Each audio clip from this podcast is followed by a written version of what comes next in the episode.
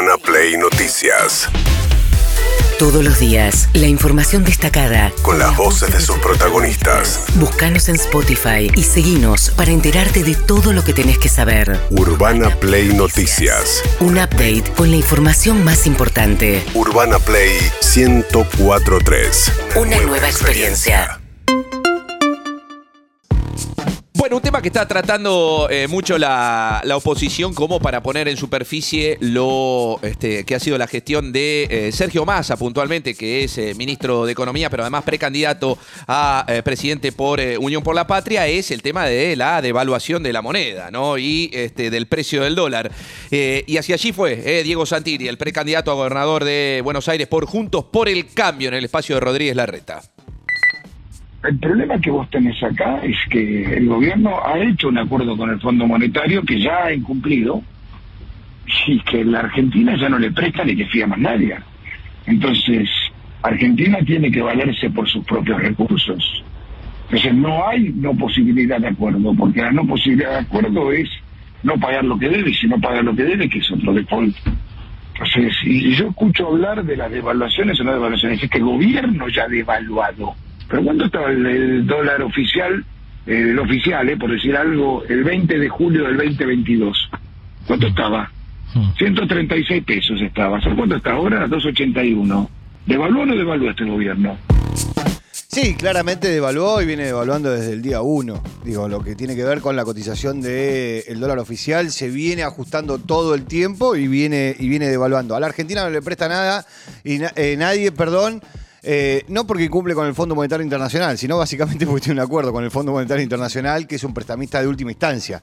Esto significa que antes nadie te prestaba, entonces fuiste al fondo. Pero sí, el gobierno nacional viene devaluando desde el día 1. La discusión está si la devaluación que tiene que hacer ahora, que le pide el Fondo Monetario, es mucho más brusca que lo que viene haciendo hasta ahora, porque el Fondo Monetario le pide que devalúe un 15% de un saque, Bien. que lleve el dólar de 281 a 320 pesos. Bueno, esto que dice eh, David es eh, el tema que vamos a escuchar con Claudio Loser, eh, con el ex eh, director del Fondo Monetario Internacional para el Hemisferio Sur y justamente el acuerdo con el fondo en cuenta regresiva de la Argentina y con el protagonismo de Sergio Massa.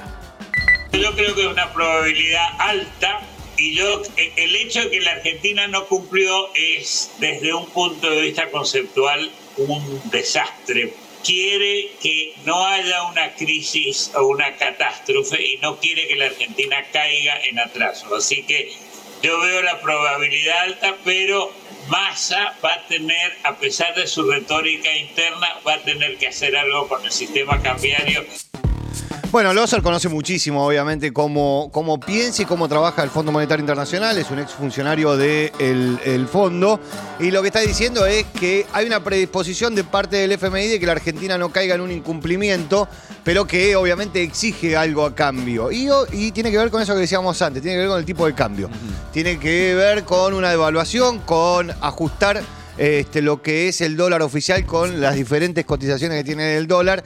Por eso dice Loser que la moneda para eh, eh, el intercambio, para que el Fondo Monetario sea más flexible, es que vos ajustes más. Y esto significa que devalúes. Bueno, a propósito del dólar y de este, las compras de dólares en eh, los operativos que este, ahora hay en cuevas del microcentro para tratar de justamente de, de descubrirlas, Aníbal Fernández, el ministro de Seguridad.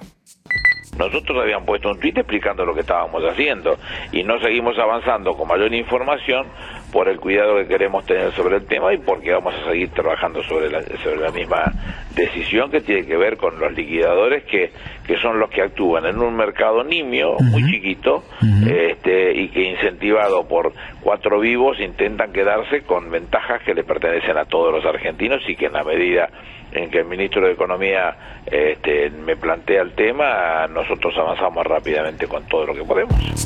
Bueno, lo que está contando Aníbal Fernández es que ayer se pudo ver en diferentes lugares del microcentro porteño mucha gente de campera azul con las letras amarillas que dice Policía Federal Argentina, que básicamente lo que estaban haciendo era allanamientos en los que se conoce como cuevas, ¿eh? que son lugares donde se comercializa el dólar blue, el Donde dólar... tocó árbol y donde ahora va a Claro. tocar arbolito. Y Claro. Exacto. Claro, lo que sucedió es que desaparecieron todos los arbolitos del el microcentro. Es un mercado muy chico, es cierto, con 500 mil dólares, un millón de dólares, movés este, la cotización de ese mercado.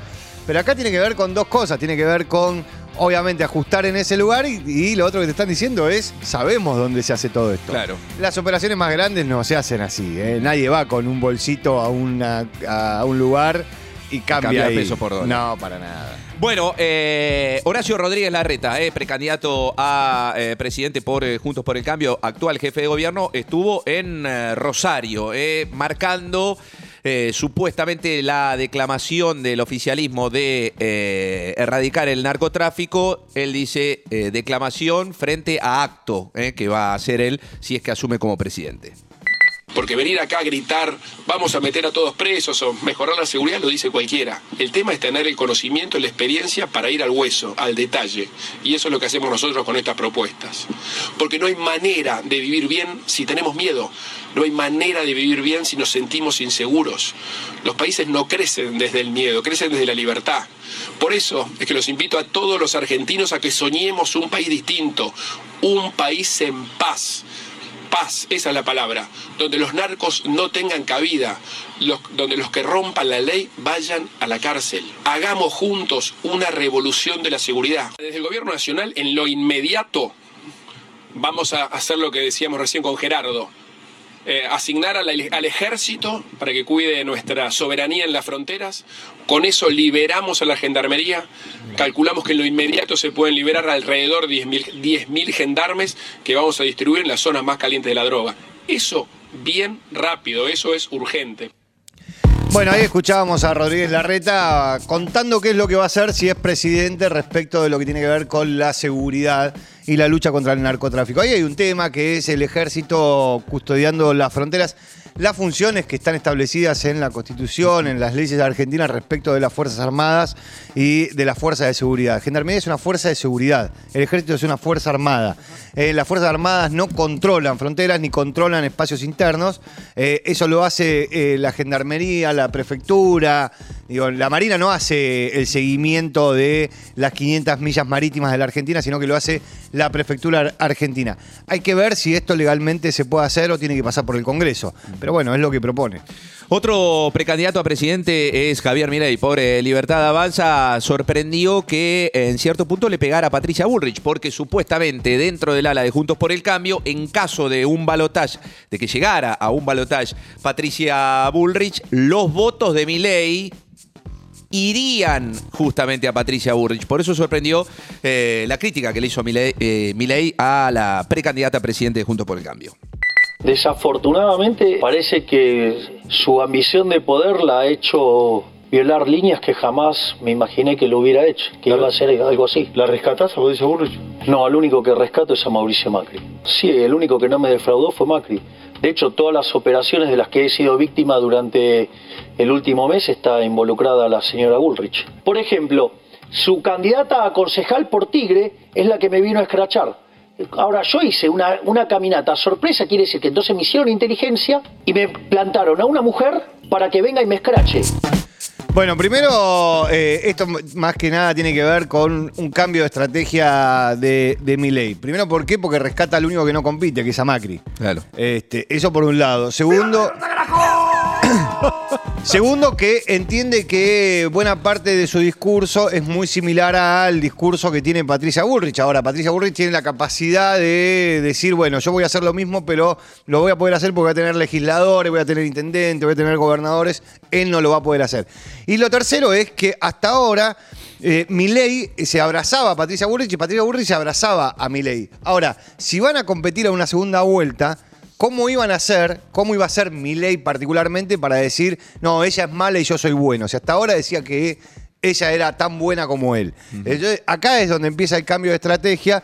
Para decir, miren, yo eh, este, creía que era buena, ahora ya no es tan buena, este, porque los dos en algún lugar se disputan el mismo electorado.